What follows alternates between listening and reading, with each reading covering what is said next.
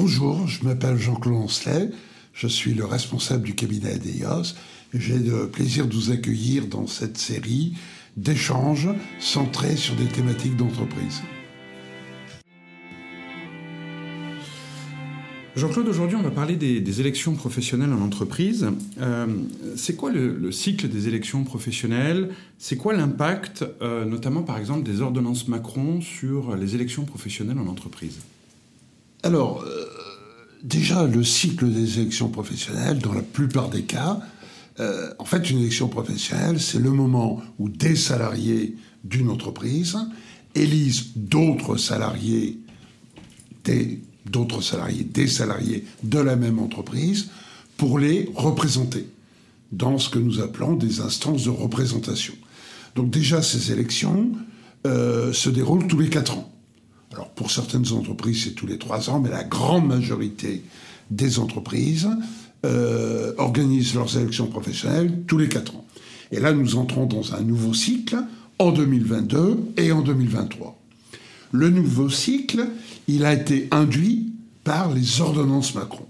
Les ordonnances Macron, ce sont des ordonnances qui ont été promulguées sur la mise en œuvre, je dirais, du droit social, quelque part, euh, du contexte social, et notamment, euh, ces ordonnances ont prévu que euh, dans le domaine de la représentation des salariés, il y aurait une seule instance de représentation des salariés, alors qu'auparavant il y en avait trois.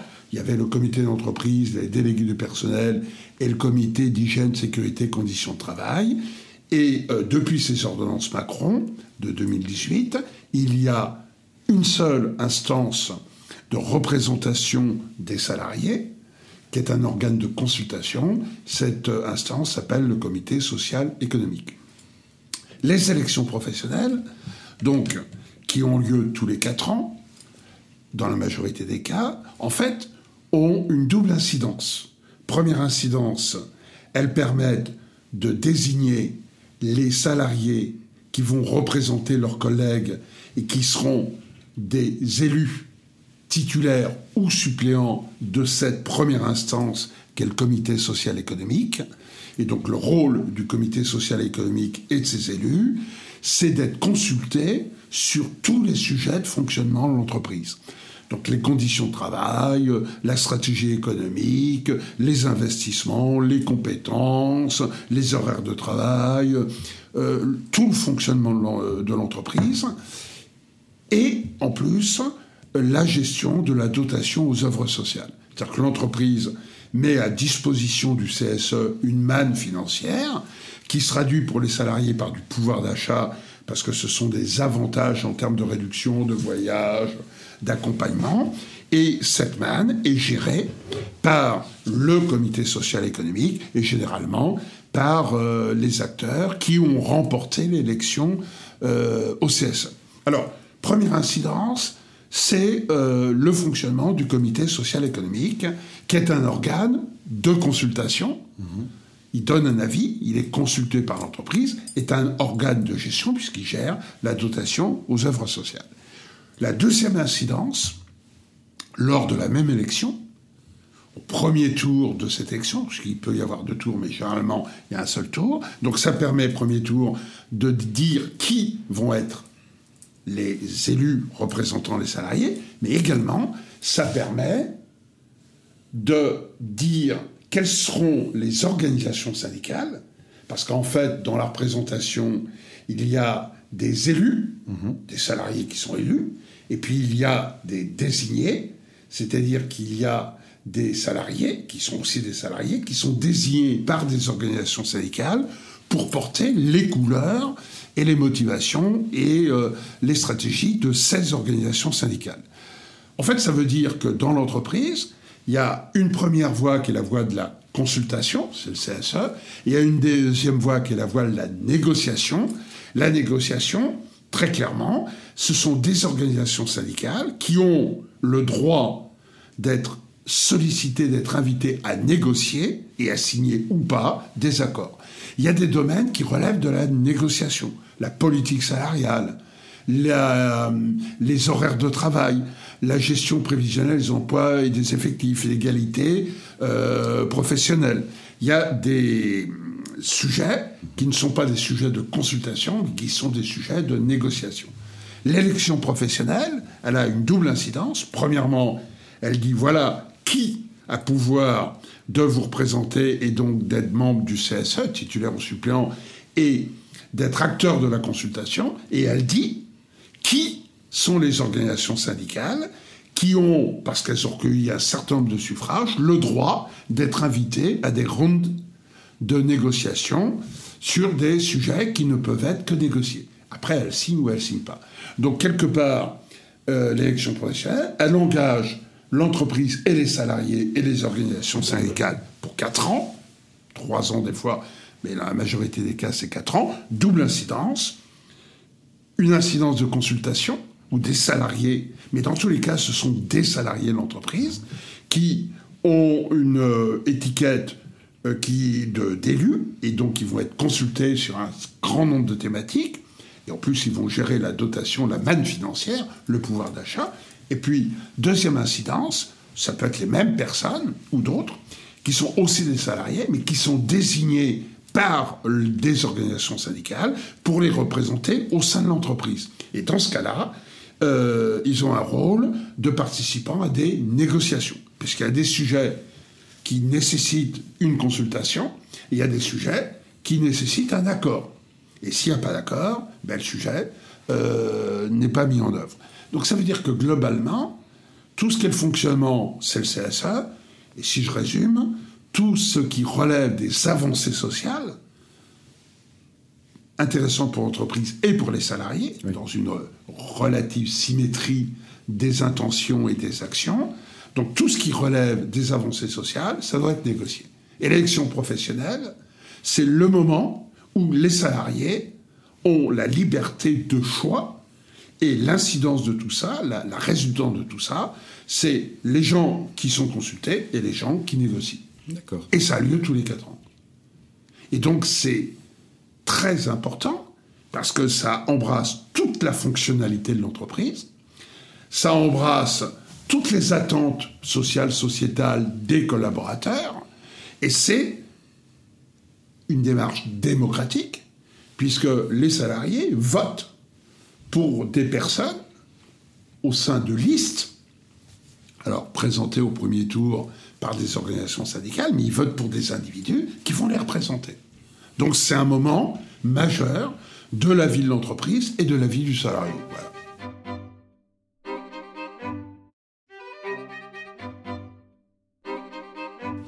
Les, ordonnances Macron euh, ont changé le nombre de représentants dans l'entreprise, les pourcentages dans euh, la représentativité euh, nécessaire pour pouvoir signer des accords. comment, comment vous le, lisez cet impact et, et, quelle observation vous en faites sur le terrain? Alors, Bon, il ne faut pas mettre sous le vocable ordonnance Macron tout. Hein. On ne prête qu'aux riches. Donc Macron, il n'est pas responsable de tout. Hein. Donc il y, a plusieurs ministres ou présidents qui ont été à l'origine de ça. Mais pour faire, pour faire court, les ordonnances Macron, premier effet, ça a été de simplifier la représentation des salariés euh, en termes d'instance de représentation, c'est-à-dire instance de consultation. Comme je l'ai précisé tout à l'heure, nous avions trois instances qui des fois étaient redondantes les unes par rapport aux autres. Nous nous retrouvons aujourd'hui avec une seule instance qui embrasse la totalité du prisme, qui embrasse la totalité des sujets. Donc, quelque part, ça a eu pour effet, effectivement, une simplification qui s'est traduite dans un premier temps par une réduction du nombre de réunions et du nombre de représentants. C'est indéniable.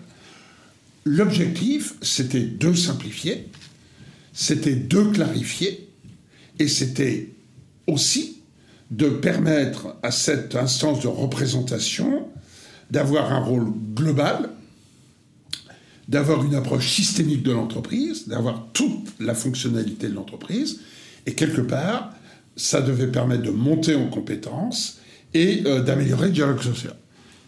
Le deuxième volet, quel volet la négociation, n'a pas été concerné par les ordonnances Macron. Euh, ce qui régit la représentativité, ça ne date pas des ordonnances Macron. En, deux mots, pour être invité à la table des négociations, il faut que l'organisation syndicale sur sa liste ait, recueilli 10% des suffrages exprimés au premier tour de l'élection au comité social économique.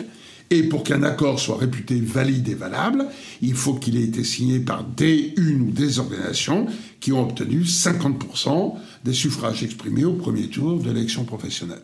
Donc les ordonnances Macron ont modifié la dimension consultation. De trois instances, nous sommes passés à une instance.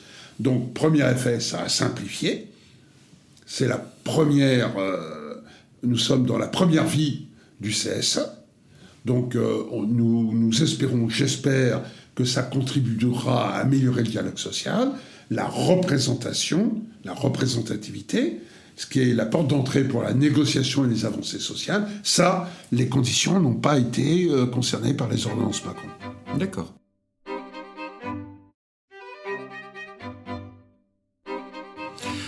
Vous, euh, Jean-Claude, quelle est la, situation qui serait la plus optimale ou la plus euh, utile, fonctionnelle en entreprise avec les changements que vous citez, que vous évoquez là? Bah, de, par euh, les origines des instances de représentation du personnel, euh, qui, qui, pour certaines sont très vieilles, puisqu'elles datent de 1936, mmh. Euh, elles ont été aussi revues, reconsidérées en, en 45, 47, 1968, bref. L'objectif numéro un de la représentation du personnel, c'est de représenter le personnel, oui. bien évidemment. L'objectif numéro un, c'est euh, de faire avancer euh, le contexte social dans l'intérêt de l'entreprise et des salariés. Et donc, il en résulte, en filigrane, une finalité de dialogue, de construction, de co-construction, de concertation, et quelque part, euh, d'accord sur un certain nombre de principes. Alors, le droit donne des possibilités aux salariés et aux organisations syndicales de manifester leur, euh, leur position sous différentes façons. Hein. Euh, n'oublions pas que dans le, dans le droit du travail, dans le Code du travail, euh, le droit de grève est, est, inscrit, est parfaitement légal et, et légitime en fonction des, des, circonstances et des événements. Si nous revenons sur les instances de représentation, la finalité, c'est quand même de discuter, mhm. c'est quand même de se concerter, c'est quand même de co-construire pour arriver à quelque chose qui soit acceptable pour l'entreprise et bénéfique aux salariés. Donc, pour euh, répondre à votre question sur, euh, non pas les ordonnances Macron en tant que telles, mais sur le système de représentation, que ce soit la consultation ou la négociation, ma vision, qui n'est pas la mienne, qui est celle de, du législateur, qui est celle de notre histoire, c'est d'être dans une sphère euh, de concertation, de discussion. Alors, qui, sous-entend que s'il n'y a pas accord, s'il n'y a pas concertation, s'il n'y a pas s'il n'y a pas euh, construction, il peut y avoir cassure, césure, rupture, avec tout, euh, toutes les possibilités induites prévues par les textes, prévues par la loi. C'est un autre sujet. Mais quand nous sommes dans ce qu'est la représentation en termes de consultation et négociation, euh, la finalité, c'est d'échanger, de construire, de se concerter, de dialoguer pour arriver à quelque chose qui euh, euh, euh, bénéficie d'un consensus favorable à tous les acteurs, à toutes les parties. D'accord.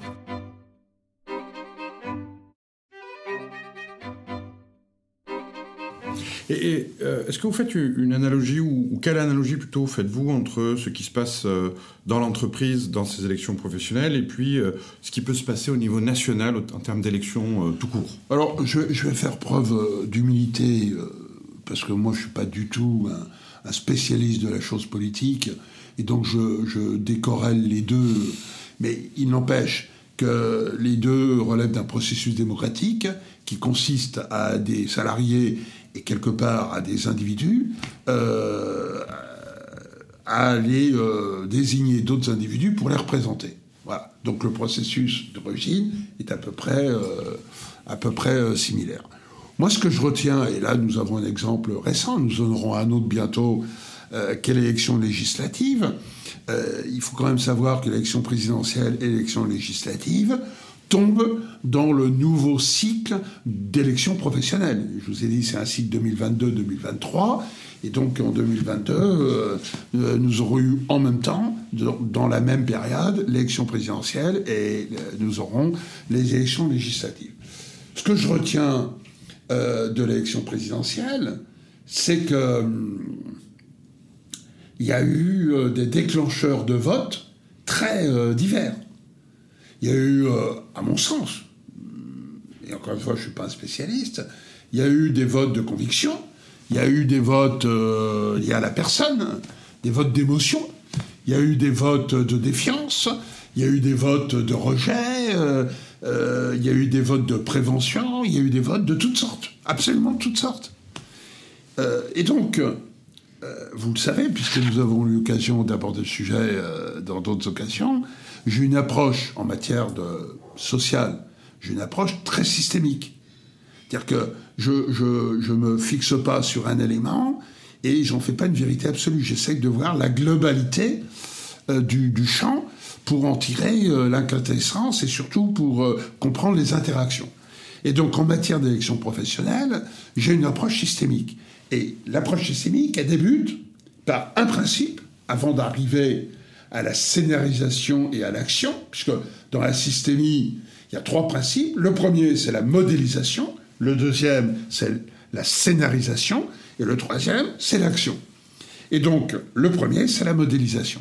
Je vous ai évoqué quelques possibilités de déclenchement de vote euh, en ce qui concerne euh, l'opinion, euh, le vote politique. Moi, depuis des années que j'interviens ou que je m'intéresse au vote des élections professionnelles, j'ai modélisé, j'ai un modèle euh, des déclencheurs de vote.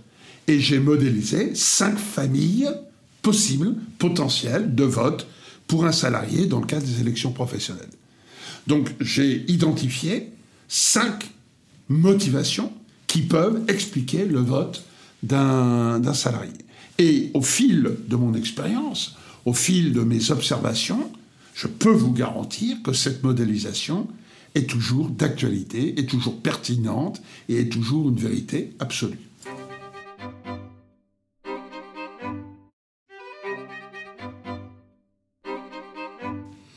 Merci pour ces explications, Jean-Claude. Euh, où est-ce qu'on peut trouver plus d'informations ou comment peut-on avoir plus d'informations de votre part sur ces sujets? Alors, je suis désireux de partager mon savoir mais selon certaines modalités. Et j'encourage ceux qui seraient intéressés pour en savoir plus à me faire part de leurs questions auxquelles je répondrai euh, bien évidemment euh, personnellement. Ou euh, autre solution, c'est de me contacter personnellement pour aller plus loin dans ce que j'ai dit sur l'organisation, sur la modélisation, sur les enjeux. Donc je suis à la disposition des personnes qui aimeraient en savoir plus, aller plus loin, avoir plus d'informations. Merci Jean-Claude. À bientôt sur un nouvel épisode. Merci Thierry. À bientôt.